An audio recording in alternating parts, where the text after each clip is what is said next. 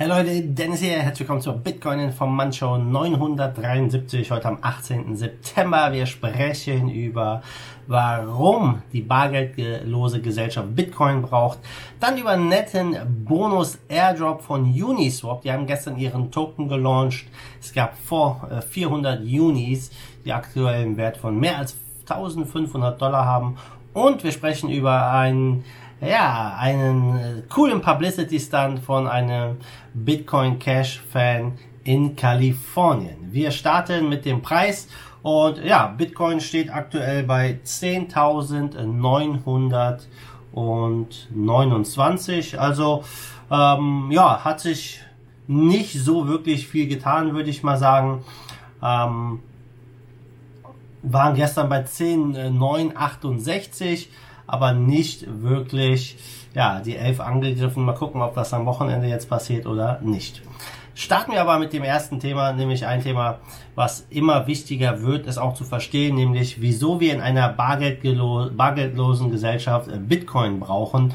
Und ja, wenn man sich so die Regulierung anguckt, die Politiker anguckt, die fordern natürlich immer mehr ähm, schärfere Kriterien, die bedienen sich da oft davon irgendwelchen alten Bitcoin-Klischees und wir brauchen definitiv in einer bargeldlosen Gesellschaft Bitcoin und äh, Krypto, denn Tatsache ist, in Zukunft wird das Geld nur noch digital existieren.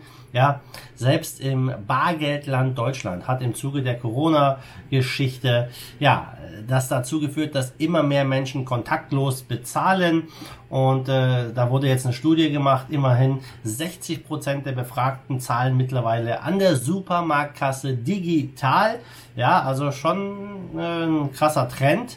Und der Gesetzgeber, der freut sich natürlich, ist klar, denn digitale Zahlungen lassen sich einfach zurückverfolgen, Straftaten lassen sich äh, deutlich leichter ahnden und äh, private Währungen wie Bitcoin sind natürlich diesen Politikern und Regierungen ein Dorn im Auge. Denn bei korrekter Handhabe kann man mit Bitcoin, ja, ich sag mal, eine gewisse Anonymität erreichen, die man natürlich mit normalen digitalen Zahlungen nicht erreichbar ist. Deswegen fordert man natürlich in der Politik sehr oft eine härtere Regulierung. Und äh, wir haben das jetzt von einigen Politikern hier in Deutschland gesehen, bei Politikern in der Europäischen Union. Und ähm, da wurden jetzt auch verschiedene Gesetzesvorschläge eingereicht. Denn ähm, äh, hier einer sagte zum Beispiel von den Grünen, dass die fehlende Regulierung für Kryptos ähm, dazu führt, dass äh, ja, dieser Bereich ein Tummelplatz für Kriminelle und Betrüger ist. Also selten so ein Schwachsinn gehört. Ja, ähm, und äh, der stützt sich bei dieser Aussage auf Studien und Medienberichte, macht aber keine Quellenangabe. Ja, ähm, natürlich ist es klar, die Geschichte ist voll von Kriminalität, wenn es ums Geld geht, aber äh, die äh, bevorzugte Währung der Kriminellen ist nicht der Kryptomarkt und nicht Bitcoin, das ist nur ein ganz kleiner Teil, sondern es sind Euros und ganz vorne ran natürlich US-Dollar. Ähm, denn äh, die Regulierung macht es auch immer schwierig, im Bitcoin etwas zu tun, was illegal ist. Denn ähm, ja, man kann diese Transaktionen nicht wirklich verschleiern. Alles ist gespeichert auf der Bitcoin-Blockchain, also für Kriminelle nicht wirklich das beste Zahlungsmittel. Und ähm, ja, jetzt zum Beispiel so ein verpflichtendes KYC für alle Börsen einzuführen. Ja, man stellt quasi jeden unter Generalverdacht. Ja, man geht dann ganz einfach vor nach dem Motto, ja, wer nicht zu verbergen hat, der kann doch seine Identität preisgeben. Ja, das kennen wir ja, solche Argumente. Und Tatsache ist, wir brauchen als Gesellschaft, als Menschen ein äh, anonymes Zahlungsmittel. Und gerade im digitalen Zeitalter, auf das wir uns jetzt immer mehr zubewegen, im, äh, ja, in einer bargeldlosen Gesellschaft, in der wir bald ankommen, brauchen wir einen Schutz gegen Zensur und gegen Mas Machtmissbrauch. Und deswegen brauchen wir Bitcoin, deswegen brauchen wir Krypto. Und auch von negativen Zinsen schützt Bargeld. Denn wer Zinsen auf Bankguthaben zahlt, ja, hebt das äh, äh, ja, heb das Geld lieber ab. Stell dir vor, du hast Negativzinsen. Na klar, hebst du das Geld ab. Wenn es kein Bargeld mehr gibt, was machst du denn dann? Ja, Strafzinsen, das wird kommen und ja, ein bargeldloses Geldsystem ist sowohl gegen die Tyrannei der Mehrheit als auch gegen autoritäre Tendenzen weniger resistent und deswegen brauchen wir Krypto, deswegen brauchen wir Bitcoin und äh, ja, Daten ohne eine zentrale Partei ja, oder Zahlungen ohne eine zentrale Partei durchzuführen, die zensurresistent sind. Das wird, äh, ich glaube, ein ganz zentraler Punkt werden in der Zukunft und am Bargeld festzuhalten. Ja, ich glaube, das wird nicht funktionieren. Ähm, aber man muss dem Bürger die Wahl lassen, natürlich Kryptos zu nutzen, äh, selbst zu entscheiden. Und ja, da haben wir noch einiges vor uns. Gucken wir mal rüber nach, äh, ja, nach ist gut. Gucken wir mal rüber zu Ethereum und Uniswap, einer der größten dezentralen Exchanges, aber mittlerweile die größte, größeres Volumen als Coinbase Pro. Und die dezentrale, äh, dieses Protokoll Uniswap hat jetzt einen Governance Token eingeführt, der nennt sich Uni und dieser wurde per Airdrop an alle Nutzer verteilt. Ziemlich cool. 400 Juni gab es. Die haben aktuell jetzt gerade, ich sag mal hier Freitagmorgen, einen Wert von 4,5 ETH, also mehr als 1500 Dollar.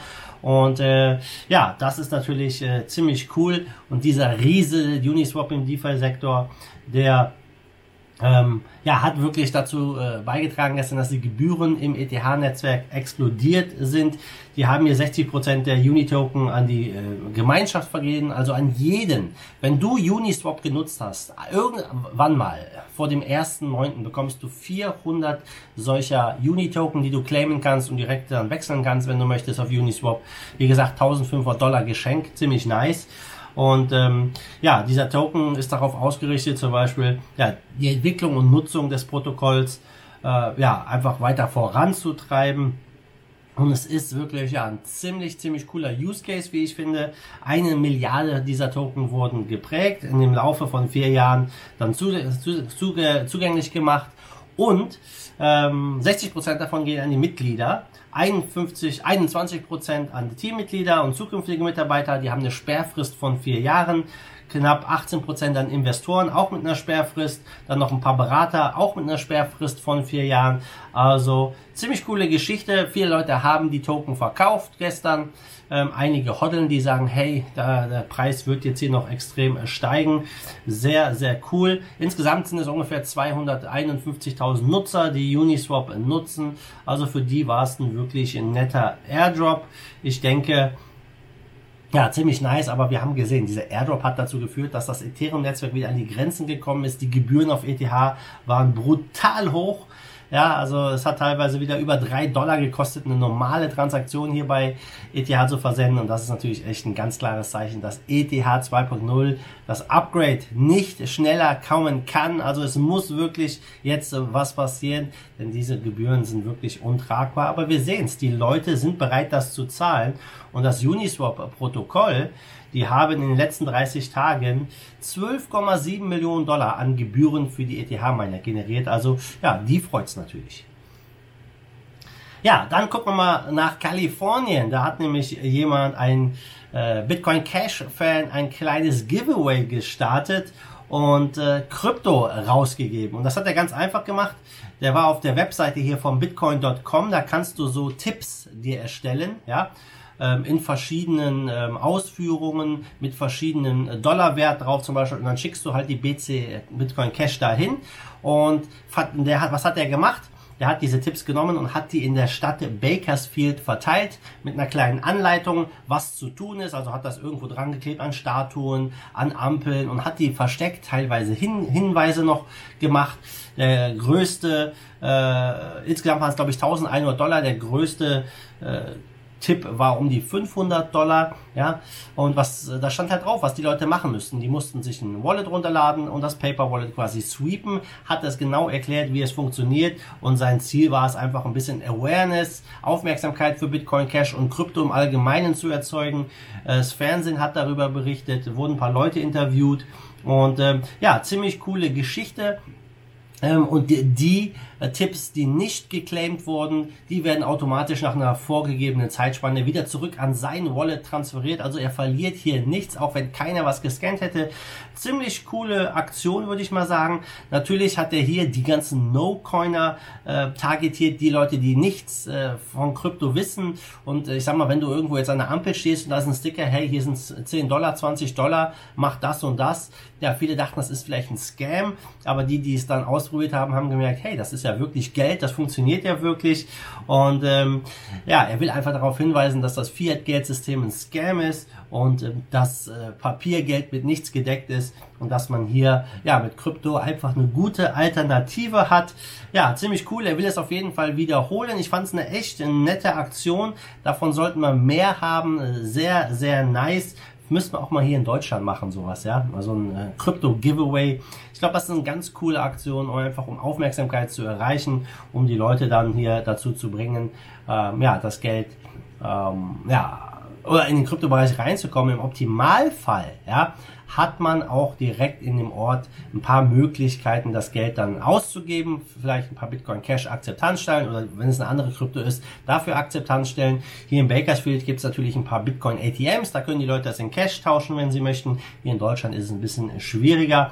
Warum er sich für Bitcoin Cash entschieden hatte, war einfach der Grund, dass es einfach ist ja, dass die Gebühren gering sind und dass man hier diese Tipps ganz einfach auf der Webseite von bitcoin.com erstellen kann. Ja, kann ich gut verstehen. Ich habe es auch schon mal ausprobiert. Sehr, sehr coole Aktion. Ja, zum Schluss gucken wir mal Markt. Wir stehen bei 353 Milliarden Marktkapitalisierung. Bitcoin dominiert 57,2 Prozent. Und ja, Bitcoin hat sich ein wieder ein bisschen erholt äh, bisschen erholt ist gut. Äh, der, der Kryptomarkt hat sich äh, gestern äh, ganz gut bewegt, eigentlich durch diese ganzen Uniswap. Geschichte ging es bei einigen Coins gut hoch. Aktuell in Top 10 ist jetzt nicht so viel Bewegung drin. Ähm, leicht, die Coins sind leicht im Plus und leicht im Minus. Top-Gewinner hingegen zu gestern, das ist Uniswap, der Token. 57% Kurs plus. Ja, die einen sagen, ich bin froh, dass ich verkauft habe. Die anderen sagen, hey, halt das Ding, hoddle das Ding, das wird noch viel mehr wert. Ja, niemand weiß es, aber auf jeden Fall cool.